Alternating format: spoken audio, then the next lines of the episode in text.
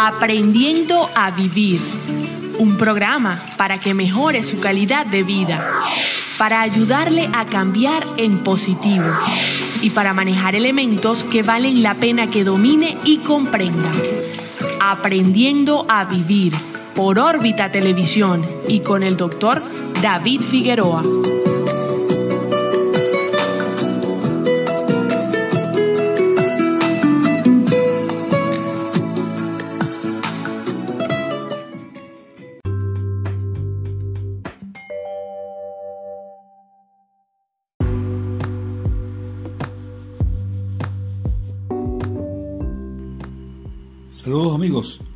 Les habla el doctor David Figueroa, médico psiquiatra. Hoy vamos a hablar de una función psíquica muy importante, que es el pensamiento. Ya hemos dicho que el cerebro actúa de una manera integrada, ¿no? Y el conjunto de funciones psíquicas constituyen lo que es la mente, ¿no? La mente no es más que la sumatoria de todos eh, los programas mentales que tenemos entonces el pensamiento es una función psíquica que actúa, como ya dije, en interacción con otra función.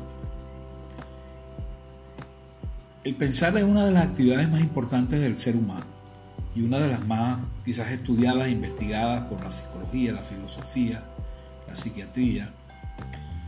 Y el, pensamiento nos permite comprender y, y afrontar de manera eficiente la vida, ¿no? Así como transformar el mundo y avanzar hacia el progreso. Imagínense lo, necesario e importante de esta función psíquica. Por el contrario, por supuesto, se puede hacer un buen uso o un mal uso del pensamiento. El mal uso del pensamiento puede ser una fuente importante de sufrimiento. Generalmente nosotros hablamos de lo que se llama la tríada cognitiva, pensamos, sentimos y actuamos. Yo pienso en algo malo, trágico, mi emoción va a estar en correspondencia con mi pensamiento y mi conducta no va a ser más que expresión de esa emoción. Claro, no siempre es así, no siempre es que el pensamiento es primero y la emoción es después. Algunas veces es casi simultáneo, otras veces la emoción es primero, pero en general este, este modo básico de funcionamiento de la mente es importante. Entonces, el pensamiento es, una, eh, es como una función integradora de la persona, ¿no? Los seres humanos siempre estamos interactuando, ¿no? Y, el pensamiento nos, produce, nos, permite adaptarnos. O sea, con él intentamos resolver los problemas, entender los problemas, plantar situaciones, eh, llevarnos bien con la gente. Y el pensamiento utiliza esquemas eh, organizados que se llaman eh, que se llaman esquemas, esquemas de pensamiento. Realmente el pensamiento, ¿de dónde sale? El pensamiento sale de las ideas. ¿Verdad? Las ideas. Son concepciones que tenemos sobre, sobre cosas, situaciones, personas, etc. Las ideas se asocian y este, producen los pensamientos. Tenemos miles de pensamientos. Realmente se dice que se tienen entre 50 y 60 mil pensamientos al día de todo tipo. Esos pensamientos eh, son producto de, mis vivencias, de mi experiencia, de mi crianza, de mi genética también, por supuesto. Y los pensamientos, así como se adquieren, se pueden modificar. Y esa es la base de una escuela psicológica que se llama la psicología cognitiva entonces los pensamientos se asocian y como ya dije, y forman, las ideas se asocian y forman los pensamientos. Ahora, los pensamientos también se asocian y forman lo que se llaman sistemas de pensamiento. Se, agrupan con determinadas características. ¿no? Y esos sistemas de pensamiento es lo que constituyen las creencias. O sea, las cosas en que nosotros este, pensamos que son de una manera u otra, ¿no? Y, se adquieren, como ya dije, a lo largo de, nuestra vida, ¿no? Realmente las creencias son, ¿cómo aprendemos? Aprendemos con generalizaciones, es decir, cuando sucede algo, generalizamos que eso tiene una razón y tiene unas consecuencias, y ahí desarrollamos creencias. una manera particular que cada persona tiene de entender el mundo.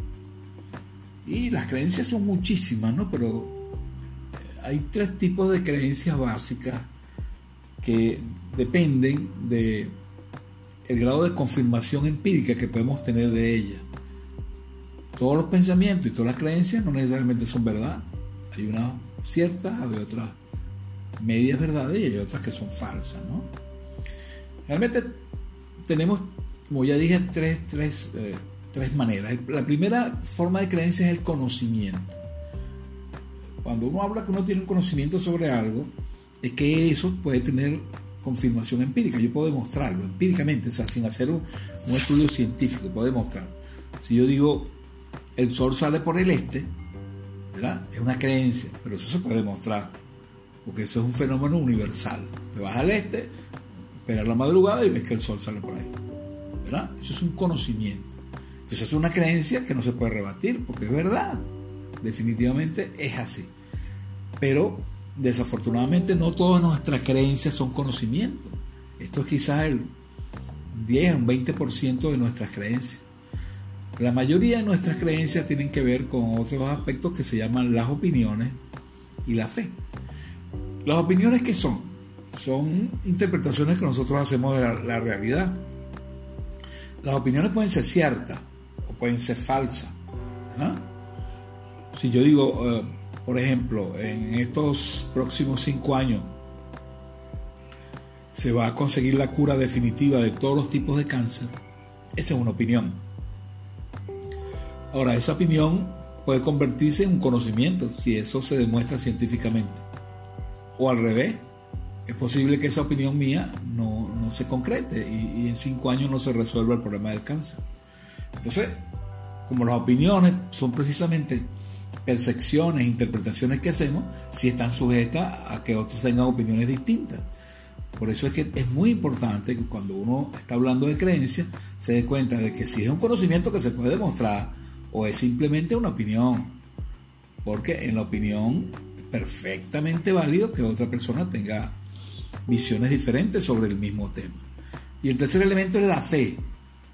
Que la fe ya es otra cosa, ¿no? La fe es que se basa en una, creencia generalmente de tipo religiosa, de tipo místico, de tipo espiritual, donde no se requiere explicación lógica. La fe no, no necesita demostración. ¿Verdad? Si la gente cree en Dios, no necesita de que se demuestre que Dios existe para que crea, es simplemente un acto de fe. Entonces, precisamente la fe, aunque muchas veces no se puede demostrar, hay que también entenderla que, que, la persona tiene una convicción muy profunda sobre ella, ¿no? Y hay que diferenciarla, ¿no? Entonces, si uno se empeña en cambiarle la fe a una persona, probablemente va a tener problemas porque es una convicción profunda y tiene derecho la persona a, tener la fe en que, que, ellos quieren, ¿no? Entonces tenemos realmente una mezcla en nuestro cerebro, en nuestra mente, de conocimiento, de opiniones y de fe. Lo importante es que sepamos que cada uno existe y que debemos diferenciarlo en, ese sentido. Entonces fíjense, las ideas se asocian, forman los pensamientos. Los pensamientos se asocian y forman las creencias. Ahora, dentro de las creencias hay unas creencias especiales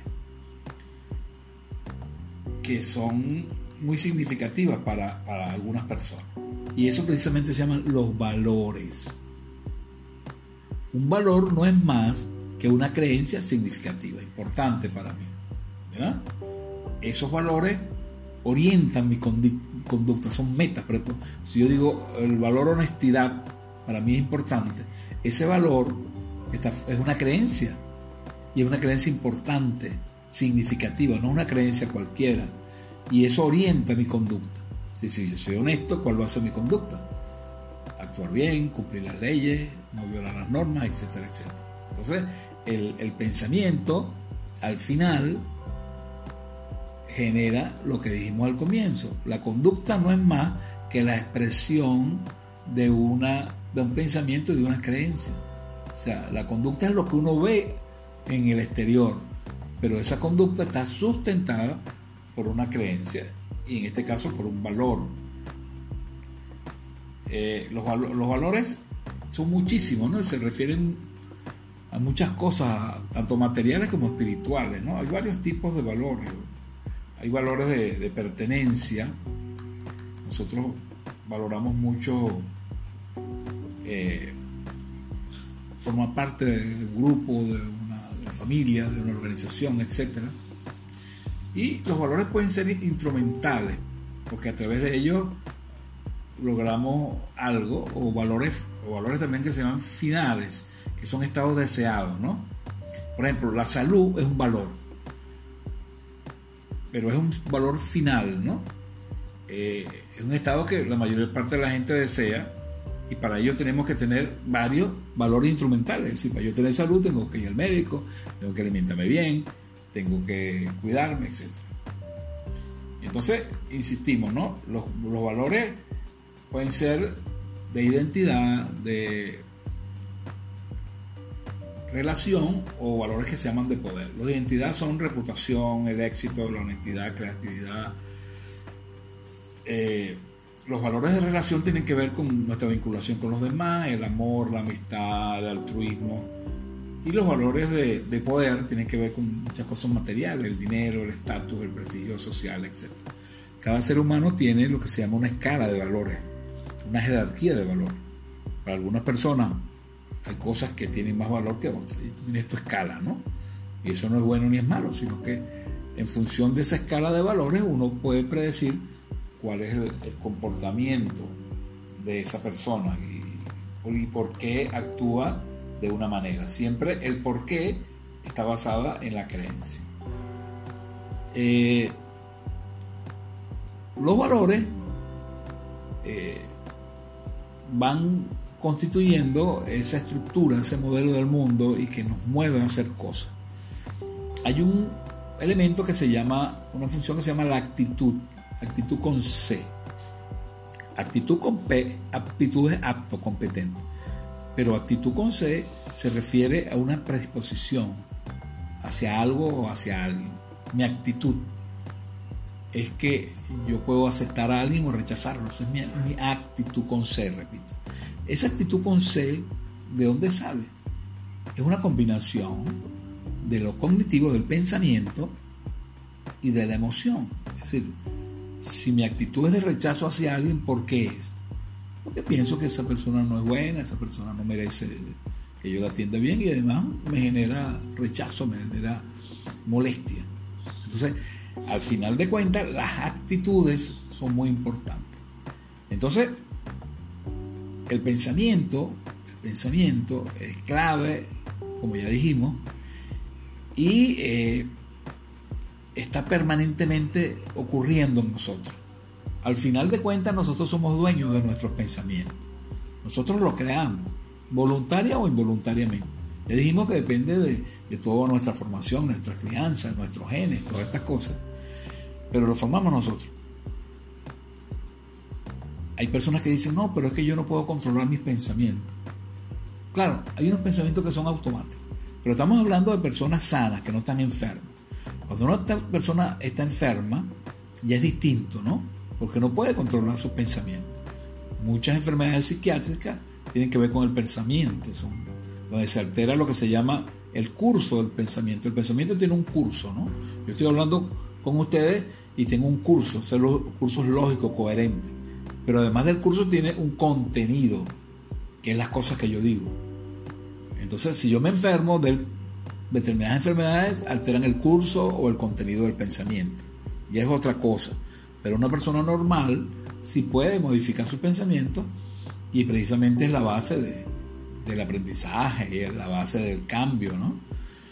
Entonces entendamos, si queremos realmente cambiar conducta, tenemos que cambiar creencia, pensamiento, actitudes porque si no, el cambio conductual es un cambio aparente, no es un cambio real, y la posibilidad de que esa conducta reincida es bastante alta.